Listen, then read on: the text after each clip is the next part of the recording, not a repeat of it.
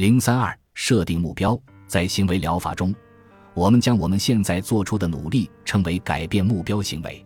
这可能有点令人困惑，毕竟我们把你的整体系统视为一个行为生态系统，每个组成部分都与整体融为一体。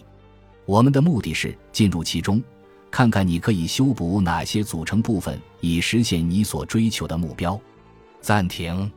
翻到你在笔记本中记录了阅读目标的那一页，想一想你是否需要增加目标？去吧，大胆点！我们想要的改变有时是显而易见的，而有时则不那么明显。许多人拿起一本类似这样的书，想减轻他们的情绪焦虑症状。如果你读这本书是因为某些情绪让你痛苦不堪，那么你会想弄清楚其他因素是如何助长这种情绪的。但是，如果你想在人生道路上获得动力，那么你可能会寻找那些让你动摇的情绪或想法。不管你想改变什么，收集仪表板的目的是找出那些让你产生坏情绪的组成部分。收集你的数据，在接下来的几天和几周内，你将进行一次实况调查，探索真相。这是揭开有关你自身的神秘之旅的开始。你会发现是什么触发了你。是什么阻碍了你做出你想要的改变？为了收集数据，你可以在练习手册中的空白仪表板表单上做好完整的记录。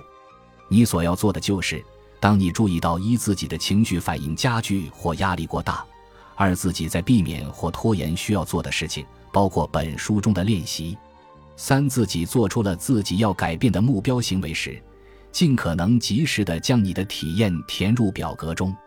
与任何有效评估一样，你收集的信息越多，你就越能准确地了解你自动驾驶仪的资料。